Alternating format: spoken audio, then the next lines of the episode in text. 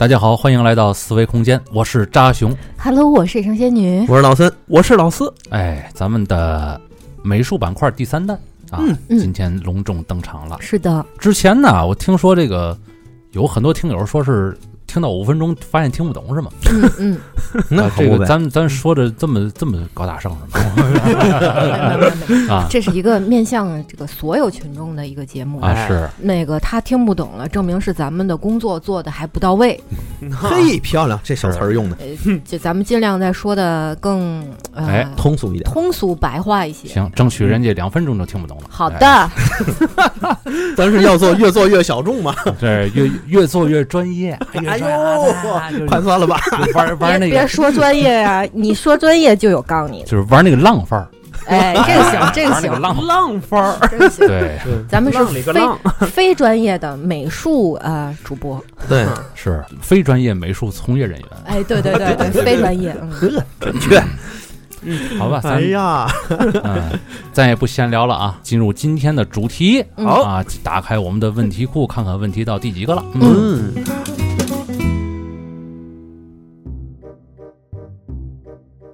问题来了啊！哎嗯从事艺术工作的人性格是否都有偏执的一面？哎呦我操！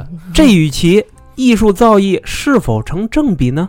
啊是何因素造就了艺术家们独特的性格特征？哦，他这个问题就是说，这艺术家是不是偏执？你就念了刚才念那个第一个问题啊，啊，我觉得他在骂我，怎么呢？严严要重不？要不就念身份证号。哦，嚯，好嘛，对我可能就是有这种大病啊，现在痊愈了吗？没有，吃药啊。啊嗯你看那个我们单位招聘嘛，嗯可能会来一些这个毕业生，嗯，嗯，对自己的作品啊是特别的有把握。嗯，你怎么就是你给他提一些很挺中肯的意见吧？嗯嗯，我觉得你这个线稿啊，可能勾线这个不太利索，嗯有些地方可能会有些瑕疵。哎，不对，老师，我觉得您说的不对，嗯我就是想这么表现。嗯嗯，我就觉得我这个表现形式还不错，嗯嗯，我不太想改，这是我的一种风格。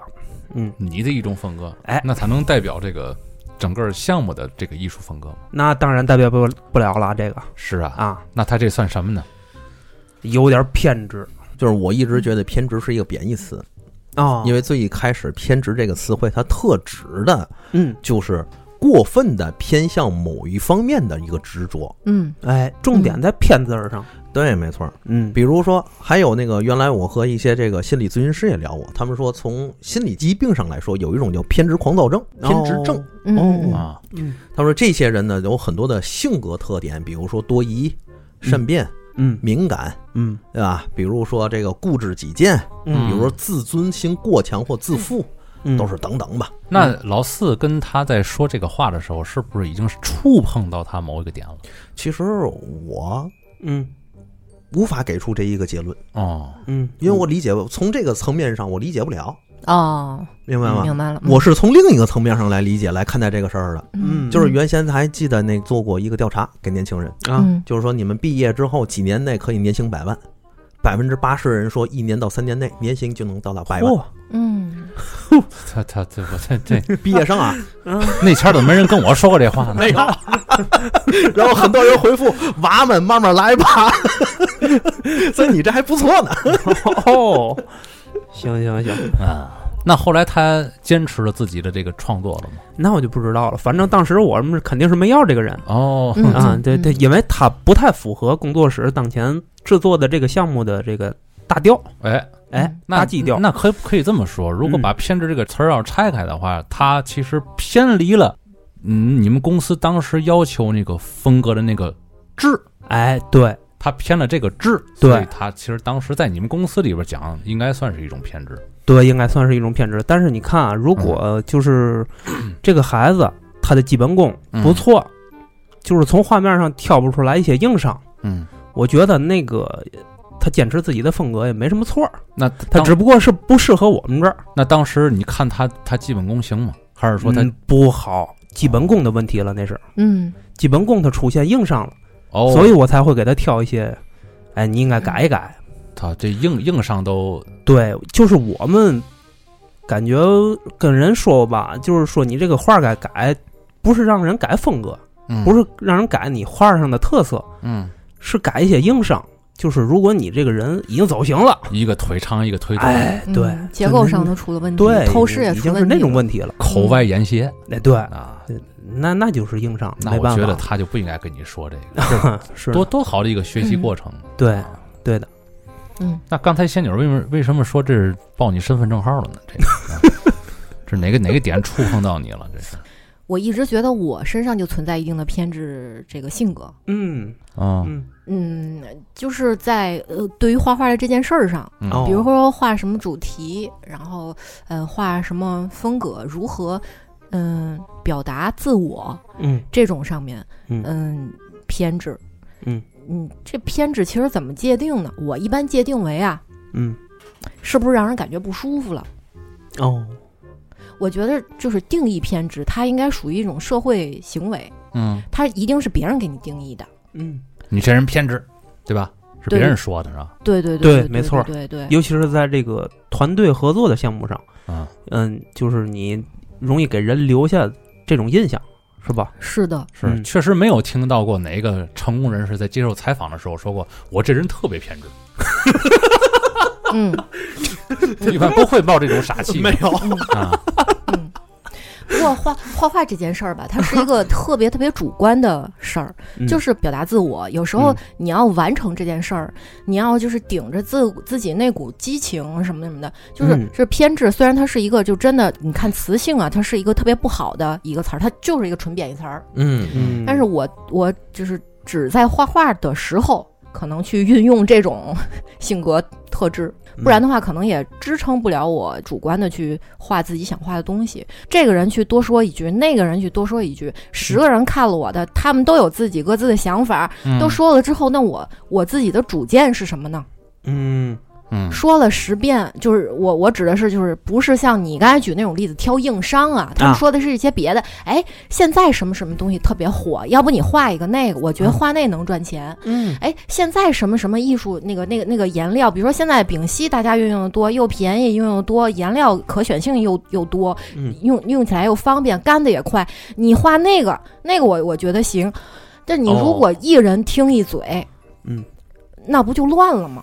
那不是必须得有自己的坚持。对对对对，就是嗯心里没有那个定见。可是我如果不听别人的的话，我拒绝别人的话，让人心里也挺不舒服的。嗯，那肯定的。就别人会怎么说我？关键是你这种坚持个人的这种创作呀，或者怎么样风格也好，嗯怎么对于那个不舒服的人，他有没有切身实际的利益？所以其实有时候我觉得，就是界定现在界定那个就嗯偏执这个词儿，它有一定的这个社交属性在。嗯，哎，是是，所以我才说是别人肯定是别人评价你偏执，才叫偏才叫偏执嘛，哎，对吧？可能那个别人就是看见我这种态度，就觉得 偏执。那其实我觉得刚才仙女已经说了很多这个问题的主旨了，就是哎这与其艺术造诣嗯是否成正比。有一个艺术家很偏执吧，嗯啊，然后他有有以后有一天他有了自己的艺术造诣了，嗯那他这种偏执，那还叫偏执吗？其实我觉得这个就应该算不上是什么偏执的问题，嗯，在我眼里，这很多东西更多的是坚持。你觉得我刚才那个我偏执吗？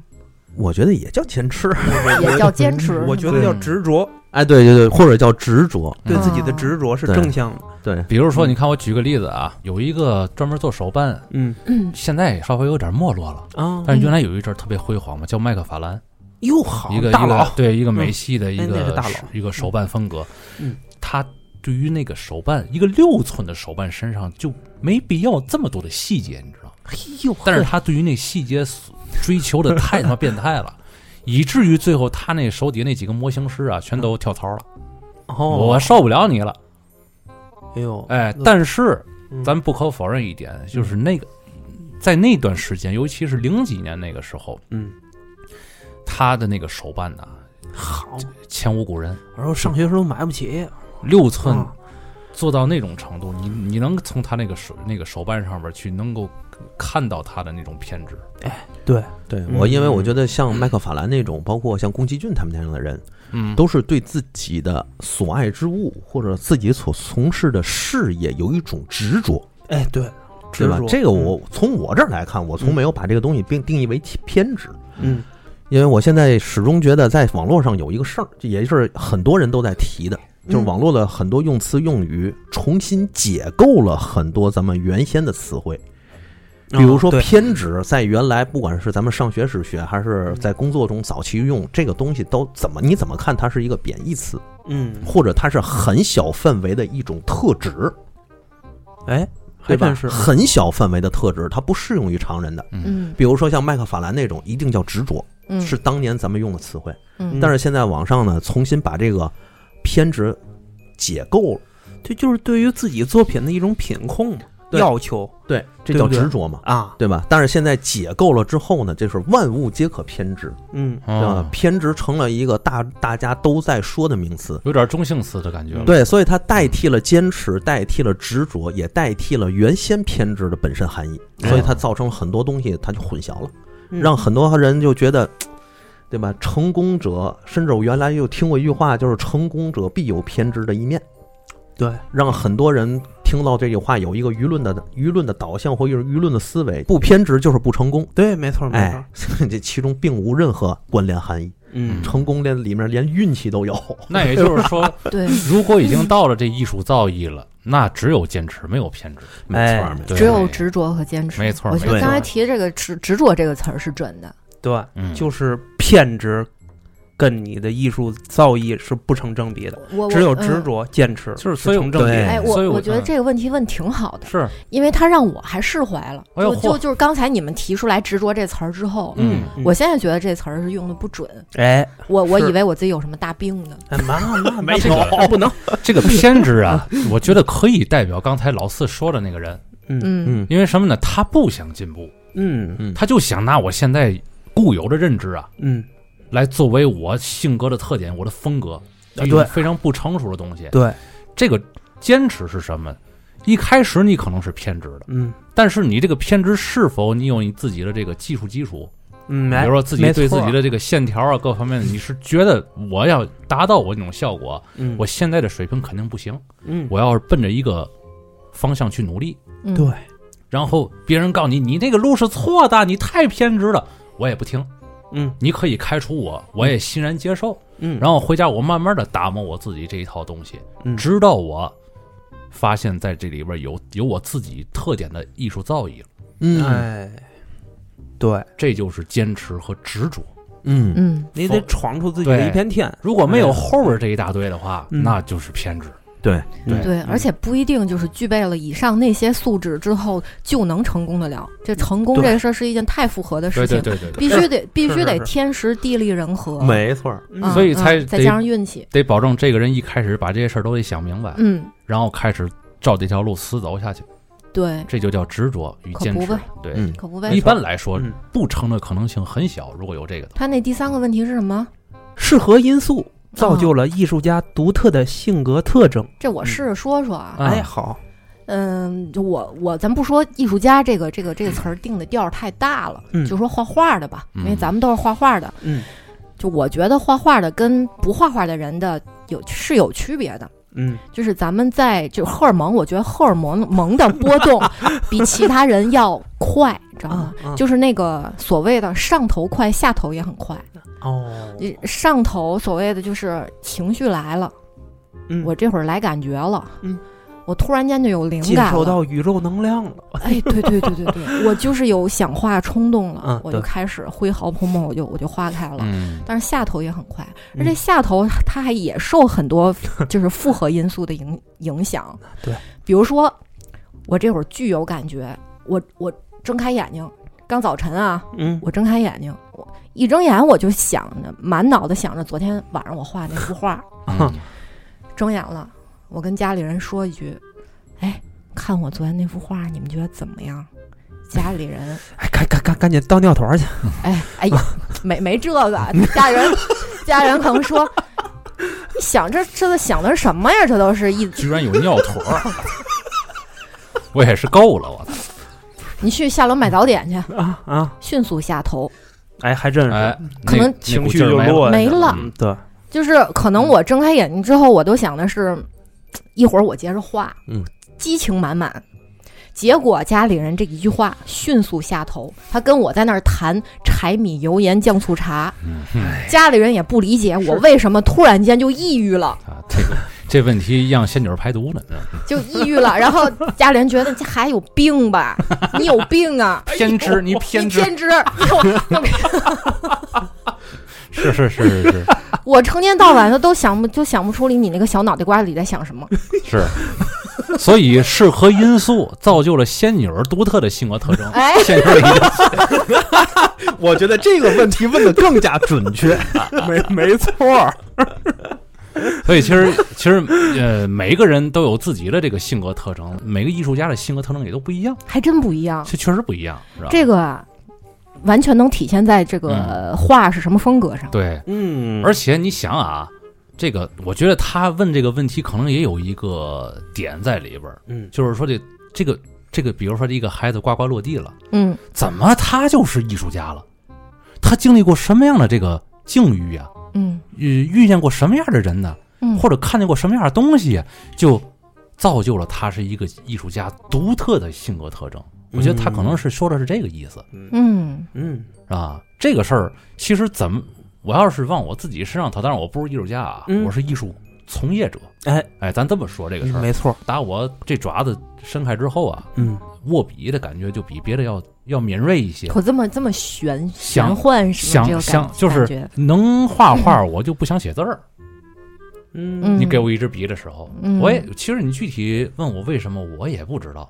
嗯，然后以后所有的一切的接触，一切的就是玩耍呀、游戏呀，我仿佛脑里都有一个画面儿，嗯。我没有别的，嗯，就是画面所以我总在想，怎么样，想用这个图形来表现一下。就是怎么样有一天能够把我脑里这个画面编织出来给别人看。哦，这是我从小到大一直以来特特别热衷的一个事儿。但是你具体为什么说我有这个嗯，想法，怎么别人孩子没有，我也不知道。哎，你说确实是这样。我小时候也是有这么一些感觉啊，就是你看咱原来有那些那个老式的相册什么的，嗯上面有一些照片儿，我特别爱改照片儿，你知道吗？拿圆珠笔在照片上画，啊就是把把我爸妈那个照片嘛都改了，添哦，还添点小犄角啊，添点小耳朵呀什么的，特特别爱改这种就是。给给那个韩美美化妆是吧？对你就是本身你你想画画，这是一种发自内心的冲动。哦嗯，你不是说为了迎合什么，哦，就是你就是当时就就就顶到那儿了。按仙女儿的话说，就是我操，脑子一下撞开了。嗯，对 对，就就是那种血往上撞的感觉。对对对，就想来两笔，嗯甭管这两笔多多少少的，哎，瞄两下，我嗯倍儿美，心里对对对，就这种特特征。对对对，实际上是画画这件事儿是，嗯、这个画画的人的一个这个这个抒发口，哎，对，就是别的人可能嗯。情绪上来了，他们抒发口是别的。对，没错儿，哎、对对对。对，就是人人都有性格特征。是，嗯对，对，艺术家也并也并未必有多独特，其实，哎。啊，很多人其实都有特别独特的性格特征，但是他没有这个宣泄口。哎，是这是一个挺尴尬的一个事儿，嗯。嗯是吧？嗯没错，嗯。嗯。不过说到刚才，也给我解了个谜，什么谜？就是我终于知道为什么老四他妈想要重新上号重练了。因为他爸想让他当当个科学家。你 把我的菜词儿给抢了。嗯，那行，咱下一个问题啊，下一个问题，好，下一个问题来了。仙女儿是专攻什么方向的？哎扎熊是如何防盗版的？呵，仙女儿先说吧。嗯嗯，我专呃，我揣测一下，他专攻的方向是指的是我是曾经的选择的专业是吧？哎，应该是这意思。我觉得可能也可能是现在，也可能现在我都说一下吧。好行就是以前的专业，公共艺术，公共艺术。公共艺术专业。然后嗯这个专业它涵盖的方向很大，就是你们顾名思义啊，嗯就是字面意思就行。公共艺术嗯跟公共空间有关系的艺术哦形式，其实我们都涵盖。嗯所以这里边到了大二大三的时候，他就开始分那个，就是有更主攻的专业了。嗯。所以我们更主攻的专业就是壁画，这个壁画是第一大专业，其次呢还要学的，你像这个浮雕、雕塑、哎呀，陶艺，嗯，哦，我看过你做雕塑那照片儿，哦哦，啊。嗯嗯，然后还有这个就是那种当代的综合材料的绘画，哦，这些都算，但是它不是主要的，嗯主要的还是研究就是壁画方向的，哦比如说那个就西方壁画，那个东方壁画、敦煌什么的都都算都算。嗯嗯，嗯嗯，然后现在是颜彩，哦啊，颜彩现在到哪个境界了？现在已经境境界谈不上啊弄。弄坏几个了？现在对对对对对，就是一步一个坑，然后这个坑爬出来，自己把坑填上，再再再再去下一个。对，做颜彩这一块，是不是找到了一种就是不把它攻克了，就誓不罢休那种状态？没，错，就是又到了那种就是既快乐又痛苦的阶段。就成长肯定是伴随着痛苦，嗯，对吧？嗯你生长还得晚上还得做一个掉井盖里的梦呢，对不对？对，嗯对吧嗯嗯，对，反正颜彩是又大工又大料啊，这颜彩我是肯定不碰，啊，哎，我 我碰那我得疯了，是吧？为什么呢？因为我怕疯。主要那个他他不太符合我性格，我我还确确实实是有一段时间想自己买本书研究一下，我发现我的性格在那个画面的编织上面，嗯，就是我的画可能不美，但是它一定有意思。不是你那个画叫不不美型，它不是不美，啊，是是是，你从从那个美术的那种定义上来说，我那还是美的，对，因为几大元素都有，嗯，对，对吧？但是我其实更专注于这个画里给你讲了什么，它嗯是否能够调动你那个特别，就是就是就就就就挠挠你痒痒那种状态。哎对哎就是你那个画啊，特别像我们当年上学时学的那种东西，叫故事性诉求。哎，嗯真的就是这这幅画，这小词儿，哎，对你一看你就发现，哎，这里有事儿，嗯。有故事，对。有内容。有这么一种感觉，对对对，嗯它是这方向的。我小时候的梦想是当导演。哦，我在我在我那个语文书上每那个数学书上画的，其实我现在一想啊，那都是分镜，哦，就那小人打仗啊或者怎么样，那其实都是一个个的分镜。我这么早呢，就是特别想把，就是有一个故事想给大伙儿展现出来那种状态。后来当导演，大家也都知道，这里边学问太多，二二一个就是，呃，那个其就是和其他人还得交流啊，啊，这而且还得找投资嘛，对吧？对我又是这么偏执的一个人，都学会了是吧？是啊？梦想不能瞎有，知道吗？是，所以我一看，退而求其次，咱就好好画画，嗯咱嗯咱拿最简单、成本也是最低的这种这种形式，嗯，果然是金牛座，一开始就考虑到成本问题了，哎 做什么还真是是吧？还真是的。但是成成本低，所谓成本低是相对的啊，嗯，嗯，是相相对而言，你和你和导演比起来，那一个片子动辄几百万、几千万的，咱也没那水平拉这么比成本是低，那那当然了，给你一个纸，给你一个笔，他你就能干了，哎对不对对对，啊。嗯，那那个扎熊是如何防盗版的呢？啊！第一个问题，我好像给仙女都搅和了。这个防盗版这个事儿啊，嗯其实我始终没有防过，哦，我始终都有防过刻意的去做过这事儿，没没刻意去做过这事儿嗯，但是我一直是觉得这个这个很多盗版的人来说呀，就是还是尽量别这么干，因为现在网络太发达。嗯我最近倒是开始把这个事儿提上日程了，哦。为什么呢？因为这两年呢，嗯，很多人来来我这儿买版权了，哦，人家既然花真金白银过来买版权，我再让人随便用，这就说不过去了。哦，嗯，对，我记得特别清楚，原来有过一阵儿，一个大学生参加了一个大奖赛，嗯。后来拿我这个图啊，就直接就用了。嗯。他是重重新临了一遍，然后参赛去了。参完赛之后，让一个就就是喜欢我画的人呢，嗯告诉我了，在微博里边。后来呢，我就觉得这事儿有点不太对了，哎，嗯，对，因为你要是说说句实在的，我要是允许你做个毕业作呀，你是自己稍微的那个改改弄弄嘛的，嗯我也就无所谓了。但是他参赛去了，嗯，并且是有奖品的，你明白吗？对嗯。拿名次了哈，对，而且还有主办方各种机构，嗯。我就开始运作这事儿了。啊，临我画的这个学生呢，嗯。他的这个老师也给我打电话，他自己也给我打电话，哭哭啼啼的，嗯，就弄得我们俩特别尴尬，你知道吗？男孩儿女孩儿。女孩儿啊，哦，要是男孩儿我就直接告一告到底了。嗯，这也就这这不能那么双标啊，这开个玩笑。对对对对，你看人家说了，人家是就是小地方来的吧，嗯。也没有什么钱，嗯。还是七届八届的上了这个学，嗯。对吧？嗯。你说这个实在是也没法做赔偿，也没法什么的。嗯。其实我当时是想主给主办方啊一个下马威，我不太想就是涉及到这个孩子本身，哦，因为你主办方你有责任去观察这个参赛的作品呢。到底是出处是何？没错，没错你，这才对。你不能说你光为了挣钱，光为了给你公司创造一个大的做一个大广告，没错你什么都不管。对，按理说他的这个作品是不应该参加比赛的，嗯，但是你允许了。那就是主办方的责任。但是这个事儿还不那么简单，为什么呢？主办方他跟我是一个劲儿道歉，但是他可以办那个孩子呀。他跟人那孩子说，只要扎熊对我如何，嗯，我就对你如何。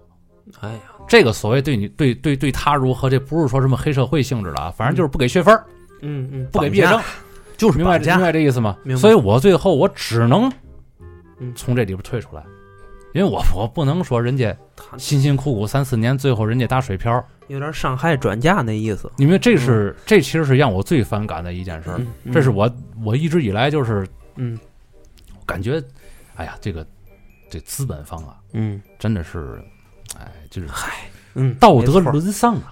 我就只能只能那么说，道德沦丧啊！然后嗯专门找那软柿子去捏呀，嗯，但是人家捏，我就不能捏了。嗯我所以，我给人女孩打电话，我就说你好好拿你毕业证，你就把心放肚里。嗯，但是这事儿咱可不能再这么干了。嘿，好，你要是干这事儿，你怎么着也得经过原作者的允许。对，这个是以后你你嗯现在在校，可能这个你还是允许你犯错误的。给你以后挑一个警钟，以后进入社会，这种错误再犯，到时候谁办你可就不知道了。对了，没错，所以我现在具体方不方盗版，现在只要有盗偶版的，这个临摹不算啊。嗯，咱实打实，咱得一定要区分开来，临摹不算。嗯，但是临摹有一点，必须得在原画上边写上一行小字：嗯此画于几多少多少号，嗯临摹某某人，嗯原作什么什么什么。嗯咱实打实的讲，这画现在你说是临我的，嗯一百年以后咱俩都没了，嗯，这怎么说呀？谁临谁的？对呀、这都是这个原因，所以造就了市场上那么多的赝品嘛。确实，这事儿防盗版这事儿其实也挺重要的。对呀、你而且你本身你你想创作这幅作品，临摹这幅作品，你也没有往那个买嗯买卖那个心思上面走，多这一行小字儿，大家都舒服。哎，没错儿，但是现在如果有比较大的厂子，比如说量产我的图，没、嗯没经过我的允许，一般我就直接就给律师一发，剩下的我就不管了。啊，对我不能让他去影响我的创作。嗯对了嗯。哎。没错。儿，就是你原来没做这事儿之前，好多人都说，不止一个人说啊，是。说说你心挺善的，嗯。因为这是这种事儿要搁别人啊，嗯。人家就直接找一个律师，嗯，这些律师就负责替他打官司，对。他都不用知道这个有人有没有人侵他权，律师自己找这事儿，找完事儿之后打完官司跟他分钱。嗯。但是我必须得看是个什么情况，啊，这个是必须的，因为有确实是就是临摹，嗯，人家就非说他盗我版，那这个你人家临摹，想从你那画里学点东西什么的，我觉得这无可厚非吧，没事儿，嗯。对吧？或者人家有的，比如说你看有的，比如在抖音里边有一个做鹿角，拿那个鹿角做那种小小工艺品嘛，嗯。人家就过来了，我我特别，我就做那么一两个，你看行不行？我一看嗯做一两个，就做呗，手艺人疼手艺人吧，咱实打实讲，对吧？做了，我说你嗯要做完之后做的不错，你要能卖就卖。但是呢，你你别量产，你别一个月做三十个，下月又订了三百多个，你别那样。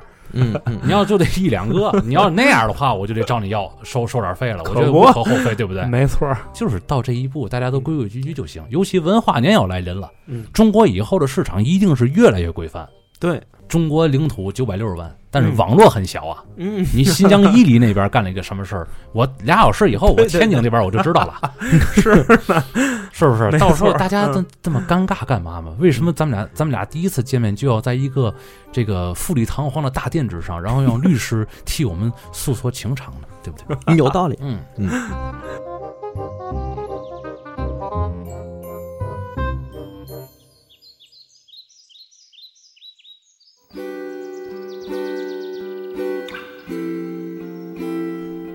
人文艺术是否与现今快节奏的生活状态相脱节，或者说是现代人过于浮躁，更愿意看短视频类的快餐，接收碎片化的信息，而无法静心的观摩、思考人文作品的内涵？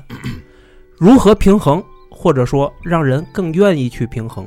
这个问题挺长的，但是如果我要是简练点儿说的话，可能是一个做这个艺术的这么一个学生也好，还是从业者也好，嗯他可能是画了很多，就是这个画儿画的很不错，嗯，但是呢，他不符合现在这个时代欣赏这个画儿的这哎，种不被关注是吧？这种，一个是不被关注，二一个嗯就是好像现在人不太去更多的去看、去琢磨、去跟这个画儿产生灵魂上的交流。嗯。哎，这不光是这个听友苦恼，嗯，这个是所有人的苦恼。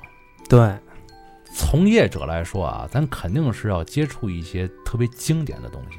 你就是从电影上来说，大家都知道《教父》最经典，嗯，嗯对？吧？那啊慢悠悠的仨小时，嗯，总共开几枪你都能数出来，对是吧？哪有变形金刚那么刺激啊？啊！现在如果再拍出来一个这样的片，也是三个小时，我估计它会很惨淡，没人看，肯定没人看。嗯，但是它未必不是一个好片子呀。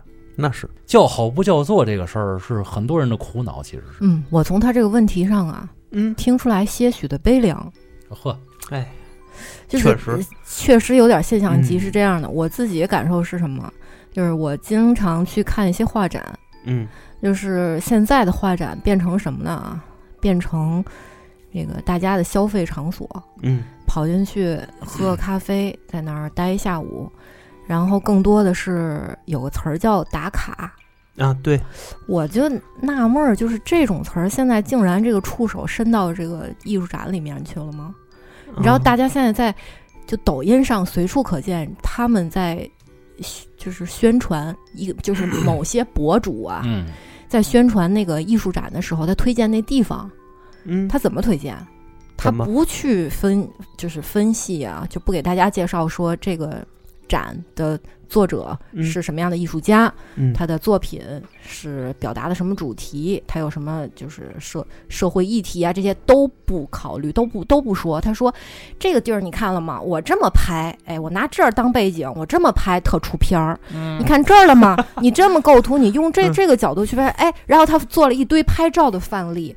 他那个视频能获得得个十几十万赞，哦，就包括关注点不在画呃，包括我朋友圈的嗯也是，就是女孩们都是跑那儿去，就打就打卡就拍照去的。嗯还有现在的那个很多大品牌，包括汽车品牌，他们也在消费艺术。嗯，就是今儿我跟那个某某艺术家连个名，这种都是比较那个就是啊常见的。还有哪种就是，嗯，他们要做什么呢？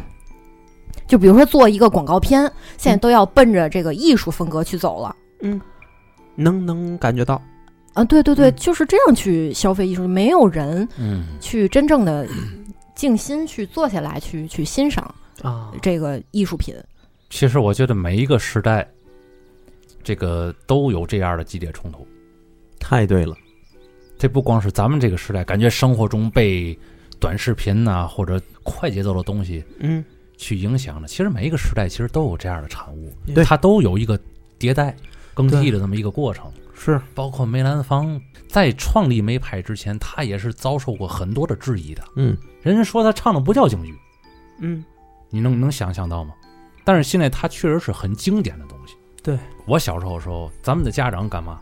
没有手机的时候看报纸，每天订份报，那个时候看报纸那可是大忌讳啊！嗯你还不做饭，你还看报纸？你看到什么时候？你想，啊，我我把这点看完完了，啊这这就跟咱现在刷手机一样。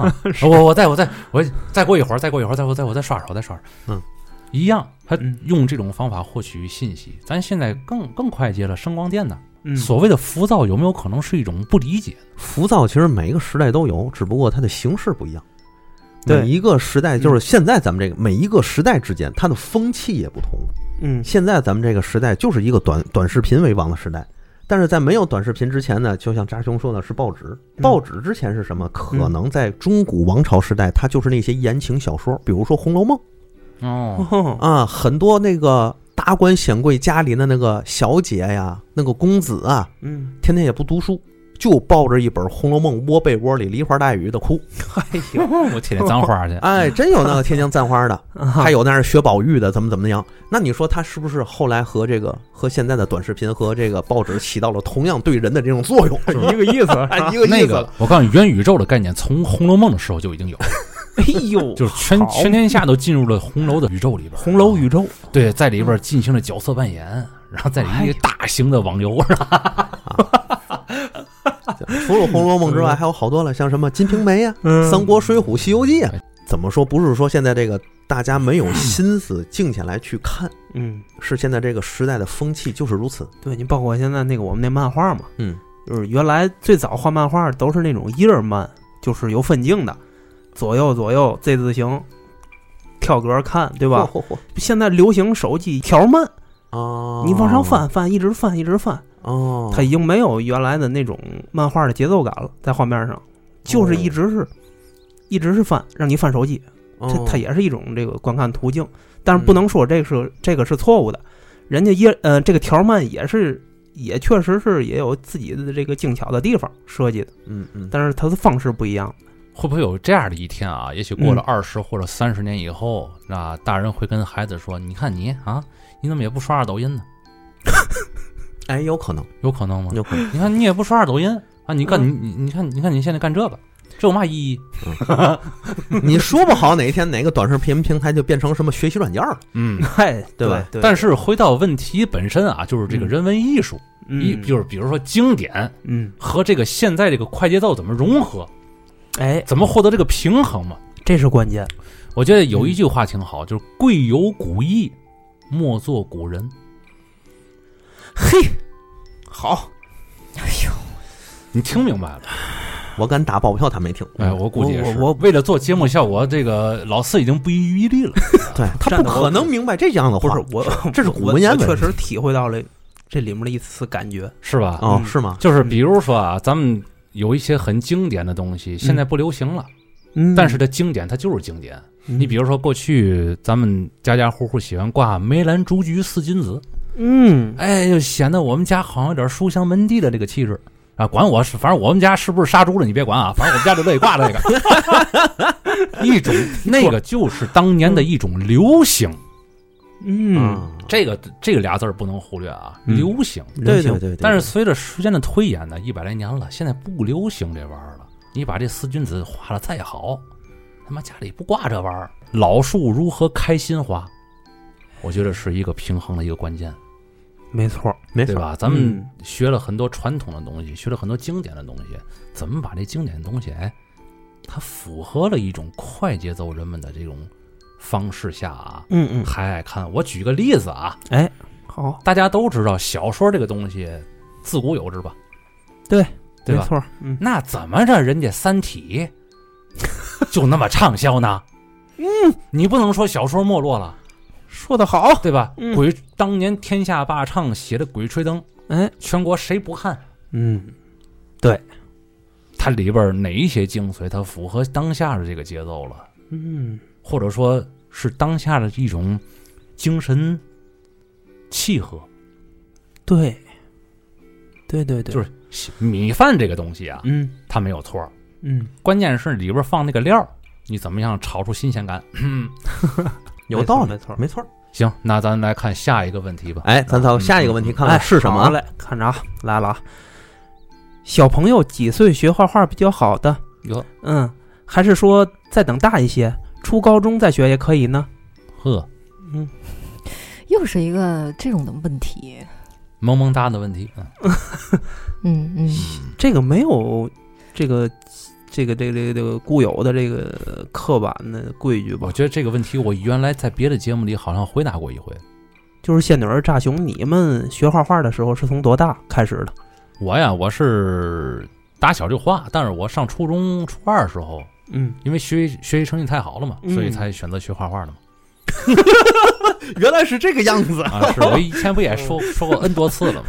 对，学习太好，知道吗？九年义务教育容不下我，嗯，酒漏鱼了已经是。哎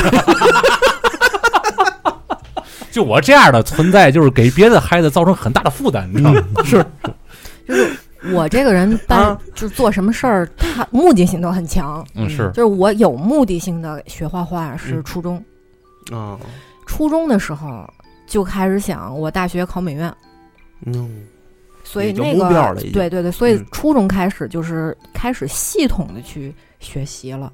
你看嗯。之前那个自己画那种应该不算，嗯。嗯，我觉得画画启蒙的话应该不太算，哎，你家里有没有干这个行业的人呢？没有。或者贴近？没有。没有是吗？没有，哪怕是一个，比如说编辑啊、或者说怎么样，跟纸张啊一些东西有关系的工作有吗？没有。我这么跟你说吧，嗯，我上大学开始嗯。啊，一直到现在吧，包括学的专业，嗯就是大学是干嘛的，啊，出来之后工作是干嘛的，一直到现在做播客是干嘛的，我们家所有的亲戚都不懂。他就他们就不知道我到现在为止是个干嘛的，你知道吗？你就跟他说混日子的，他们我就懂了。混混日子也不懂，我就说我是一个街溜子。哎，对对对对，都都懂了。这么形容一个女生好吗？这要是搁古代呀、这还嗯确实是，知道吗？就是万般皆下品，唯有读书高。是吧家里边除了我父母知道我是干嘛的，啊，其他所有人没有人知道。嗯我是我试图解释过，也说不明白。哎就是从几岁学画画比较好，但是我觉得吧，如果你甭管这孩子多大，就算他四五岁、五六岁，嗯。他如果喜欢这个，哎，就像咱刚才说的是，喜欢在哪儿画两笔，他有这个兴趣，有这个兴趣要爆发的时候，就几岁都不算早，你可以让他学一学，我为什去参加一么说这个我为什么说这个问题它是有一个前提的呢？哎嗯，就是你是不是具有目的性？就是你以后就是想干这个，这就决定你是想系统性的就是学，嗯，就是为了真的上美院以后就是从事美术这行，还是就是为了我为了就是这个这个兴趣爱好去学？啊嗯，如果是前者，嗯我建议啊，还是就是自己经验来谈。嗯嗯，初中，啊，因为初中嘛，那个年纪十三四岁吧，嗯十三四岁的时候，那个基本上人的这个立体空间概念，大脑嗯就开始形成了。哎，嗯这个时候就可以接触素描。你在嗯之前，你那个小孩儿啊，嗯甭管你是就找老师多好，他可能都就是对于理解，对于对素描的理解嗯没有，他其实是画不好的。嗯就是到了初中，甚至是高中再学这个东西，它是一种水到渠成。啊，嗯，就是素描，它是一个就更多在于理解，嗯，理嗯只有理解才能画出来。嗯这个其实这个问题啊，我觉得和今天节目里边第一个问题的最后那一句，哎，能够契合上。你看那那个问题是什么问题啊？嗯，是何因素造就了艺术家独特的性格特征？对，是吧？嗯小朋友几岁画画比较好？嗯，是不是有有有有点相近吧？这个事儿，，确实是，我我原来我应该是说过这个问题啊，但是我觉得其实尤其小朋友，嗯像刚才仙女说的，嗯十几岁的时候人有一个大的一个宇宙概念了，是吧？空间概念，空间概念，是宇宇宙早点儿。呃宇宙，操十十几岁诸暨诸暨大圆满，是吧你？是那个印度神童是吗？啊不不不不不不，我不是啊，就是说这个，所以孩子，我觉得打小学画画啊，嗯。我觉得这个词儿用的不恰当。嗯。其实虽然说现在很多的这个呃绘绘画培训机构啊，就是嗯很有这个东西有很多，嗯，对。但是，我还是一直觉得就是呃引导美学的这种审美观，嗯。比画画本身的技巧的画画要更加的重要。嗯，没错，对，我小时候四年级的时候，嗯。我记得班里边有一个女同学，嗯他们家肯定条件不错，在九几年的时候能能能去少年宫 上点业余课外班去。对对对，他从那儿学学习画国画，他带来一只他画的鹰。哦，我现在其实对这个画面特别熟悉啊，嗯他那个鹰绝对是老派的，就是当时要是给我们看的话，我们觉得这鹰画的太牛逼了，你知道吗？你看我们那帮小四年级的孩子画一只画一只鸟，嗯，能画成什么样，大家也都能想象到。一个圈儿一个三角，就差不多是鸟鸟嘴，对吧？对对，人家已经把那个晕的那鹰的那个神韵呐、那个用笔啊、包括羽毛啊，都已经学到位了。嗯，但是，咱们咱们客观的想一想，这个事儿就就对吗？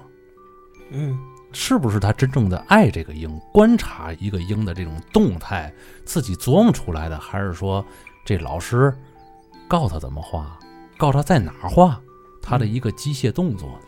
机械动作我觉得，我觉得是嗯学套路。对，就现在，呃，也是那些视频平台。那天我妈，嗯，我我这件事我觉得特别奇怪，就你闺女就是一画画的，你怎么会能说出这种话来？嗯，我妈那拿拿个视频给我看，哎，你看现在他们画都多多好，现在教的那个画画怎么都这么简单，画的这么像呢？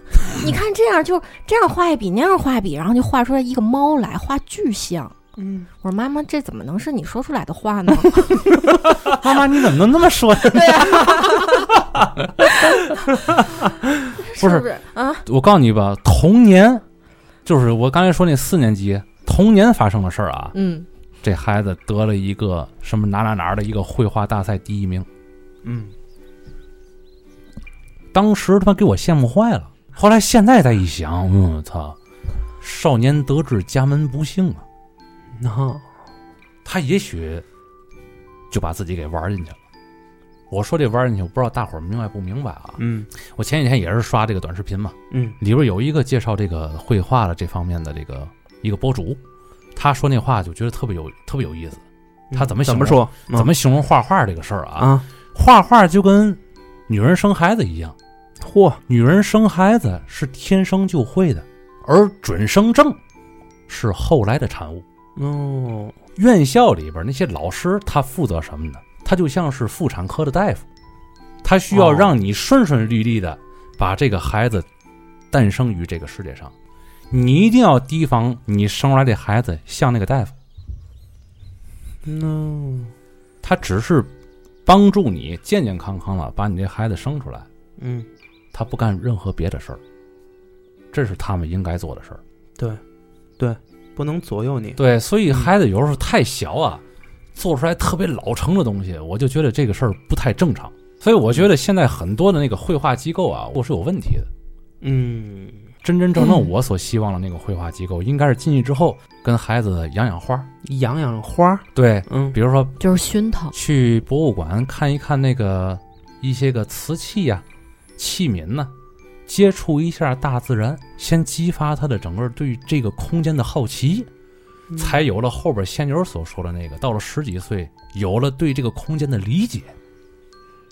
嗯，对对对，而你画这个东西用什么技法，这个事儿，这都是十几岁以后才应该去想的事儿。不是嗯你你你是给我装装过监控是吗？我操，我这我犯法了啊！要这样，就是你刚才 这话头什么什么意思？他不是他他啊刚才说的那那些啊过程，就都是我小时候经历的。嘿，在我我所说的那个初中去嗯学画画那个之前，嗯就是我走的就是一个那样的流程，嗯，就熏陶，也没有动过多少笔。就培养你这个意识里面的这个美感，对嗯美的这个审美的对感觉。对美的那种偏执。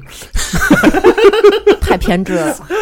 从几岁这儿，节这期节目一提到这俩字儿就倍儿倍儿搞笑，不对是对吧？对，从从小就培养这个偏执。啊但是现在我呢，总总看这个事儿，它是供需关系搞定，就是嗯绑定在一起的。是像扎熊说那个那个机构的问题，嗯因为现在很多家长他确实不懂艺术，对他希望是我把孩子送到你那个机构里，你得教我孩子会点嘛。对，其实刚才我们俩说到的那段流程，嗯，不应该，我不，其实至少我不希望是在机机构里看到的，而且机构他不这么干，也有机构的道理，是机构那样是挣不到钱的。机就是有很多的人啊，肯定想过我刚才家长不认说的事儿，但是家长不认。对，但是就但是那些很必要的东西，我希望是家长去做的。没错啊，嘿，太对了，嗯，机构它有它的难处，嗯机构人家是做生意，嗯对吧？嗯，做生意那为什嗯怎么能让家长去付费呢？啊，嗯我就让你看到结果呗。对，就是每每次你来了之后，我给你一个小孩画出来的一个成品，你感觉我他这节课没白来，就是就我至少拿了一东西回家了。然后过两天再来一个什么那个什么什么杯，对，这就是老孙所所说的供求关系决定的，是不是应试是吧？但是对，咱做这节目，咱咱把这话说出来的目的就是让大伙儿。让这些个说不好听点的美盲吧，嗯，就是家长们想让自己孩子有一个这样的特长的那些家长，嗯，方向一定要走对，没错。我们说这个是没有和任何的机构或者怎么样绑定的，对，这就是实打实我们自己快四十的人原来走过的弯路，嗯，是吧？感觉好像是一种专业上的一种缺失吧。我外甥现在也在外边学画画，我外甥现在是四五岁，在外边学那种手工手工课。就是所谓的综合材料绘画，就是一般都会给家长介绍说，这个培养孩子动手动脑创造能力，怎么说怎么有。呃，对对对对对。然后那个他妈妈特别高兴，每次上完课，就是也是兴高采烈的拍一张那个照片儿，嗯，发到那个朋友圈，然后还给我看过，就是那种手工的拼贴，就是套路的，嗯，套路的拼贴。但是就是还还问我这个怎么怎么样什么的，我没法说。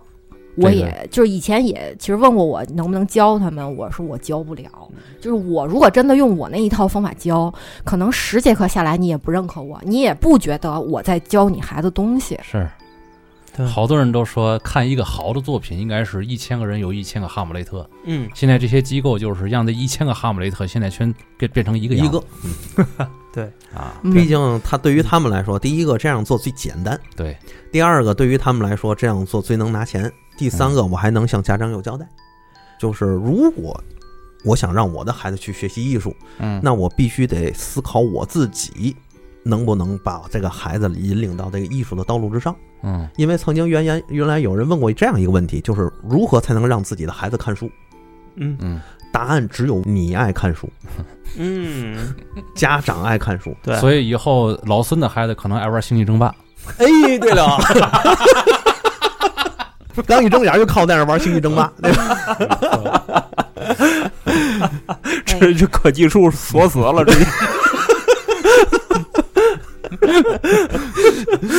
哎呦，就就这意思吧。嗯，好。那咱下一个问题啊，嗯，画面上呈现的大中小节奏关系，怎么样主观处理？怎么样主观处理？对的，这是一个挺客观的事儿。怎么样主观处理？说实话，这问题我没听懂。对，大中小节奏应该是远近的层次，对黑白灰的关系，对对对，是吧？是这样吧？没错。嗯嗯，我理解也是这样。你看啊，可能这里边存在着黑白灰，对，环境，对，但是远中金，对远中金，嗯，但是你看啊，构成一个画面，其实最重要的一个东西，嗯，这些都是。浮在水面上的，嗯，是这个水下边是什么呢？就是说，为什么要里边安排大中小节奏？为什么里边要安排黑白灰？你想干嘛？这个是很关键的。哎，对，就是说，你做了一个图，这个图你想引起什么样的一种东西？比如说冲突，嗯，紧张，舒缓，美妙，嗯。大气磅礴，你总有一个目的性在里边拖着。对，就比如说啊，我想画一幅跟克苏鲁题材挂钩的一个作品。嗯，我要给大家传递什么信息啊？末日了。嗯，呃，远处的天空中有一道裂缝，一个巨大的触手从裂缝里伸出来，下边所有的群众，嗯，所有的人，嗯。表现出了各自逃命的那么一个状态，嗯，天空中的颜色也非常的不靠谱，嗯，它是一个五彩斑斓的，它是一个静止的画面，但是我要在这个画面里边让你听到警笛的声音，整个防空警报的声音，所有准备参加战斗的这个地面部队已经做好准备的那种紧张感，对，把这个大环境的氛围啊营造起来。所以你明白吗？它不是大中小的这个这个问题，嗯，它是你要传达什么的一个问题。对，没错。嗯，这个情绪如果你没有想明白，嗯，就是我想画一克苏鲁，想画一个什么样的克苏鲁？我不知道，画着看吧。那这黑白灰啊，大中小、远近层次，一定会给你造成很大的困扰。啊，这个时候就是画画特别有意思的地方，也是感性的地方。A 和 B 两个人接到这个题材，A 画的要比 B 视觉冲击要大，嗯，就是里边层次比较多。它里边不光是大中小、远和近的层次，嗯，它里边有情绪的一层一层的层次在里边，它里边还有故事、情节的情绪在里边。哎，对，就跟人似的，你说这人啊，别人给你介绍一对象，对对？吧？这这个你看了，哎，看照片，哎呦，真漂亮！哎呀，这迫不及待的想跟他见面。哼 一见面之后，发现这人一点层次都没有，嚯一张嘴一嘴芦灰渣子，啊，照片也也是照片，哎，对吧？整个穿衣打扮呢，也都特别的不不太讲究，嗯和照片里边一看就是重癖呀、嗨，证明种什么？重癖呀、哦哦哦 P 图的 P 嘛嗯，嗯这个人差差在哪儿？缺少层次。嗯，这个不光是你眼见的这个层次，还有你跟他交流的时候，你发现他跟你交流不上。同样的道理，在作品上也是，你怎么样才能被这作品所打动？作品里边的层次比较丰富，比较多，对所以说它这个大中小啊，仅仅代表这些层次里边其中一个面儿。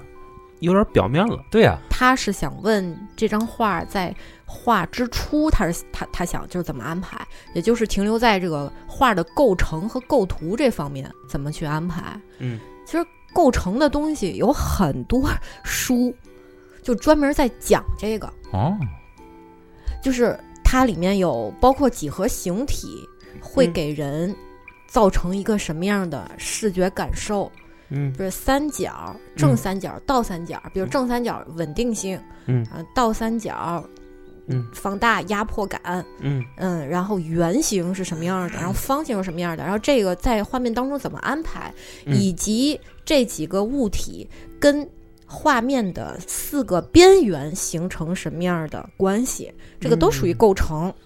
对，这个就好好去买这个相关的书籍，就是把里边的原理，就是为什么要这么干，他跟你讲的很清楚，这不是我们在这三言两语 就就能讲明白的。他其实有一个自己的理论，其实挺科学的，研究这东西。画面构成，啊，对这个对，就是构成嘛。这个问题是咱们就是少有的接到了几个真真真正正是触到专业上的一种哎一种问题了。是的，是的，是是的，是的，嗯，就是有时候这个，我刚才说那例子啊，是拿克苏鲁举的例子，嗯，嗯，但是哪怕是画一幅简单的石石膏像，为什么于洪的那张大卫是央美第一大卫？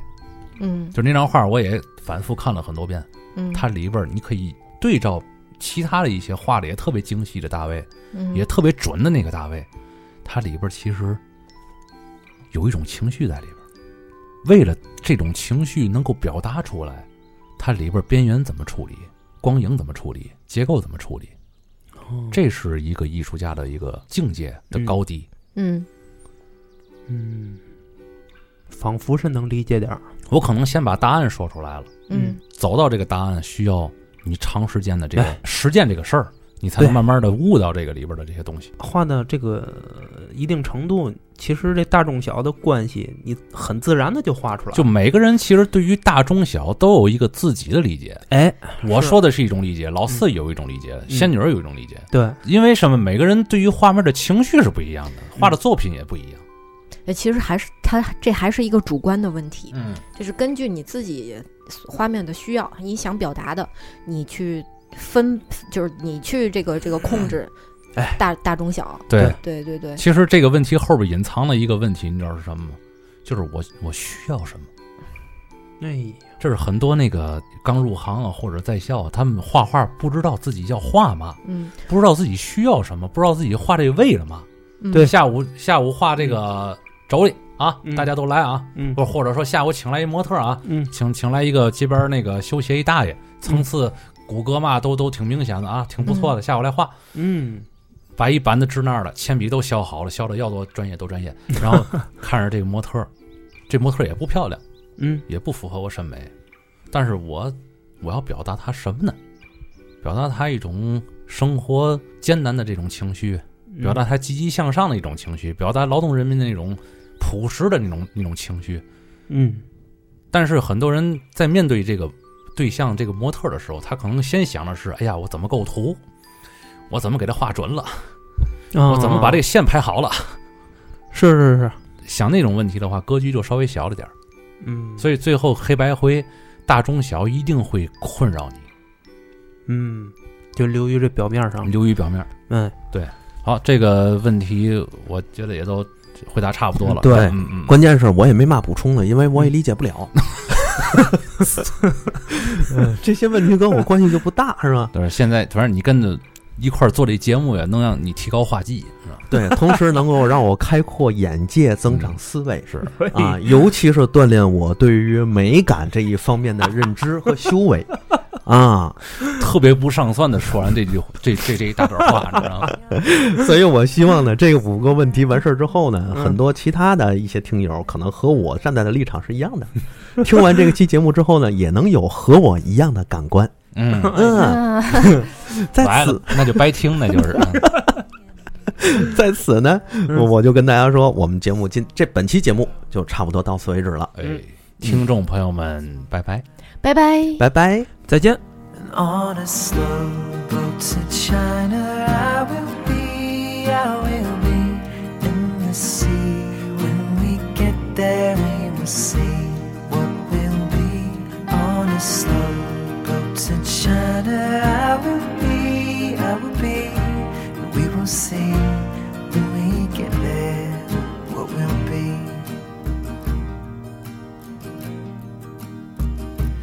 Now I'm old, I am weathered, my beard is long and white.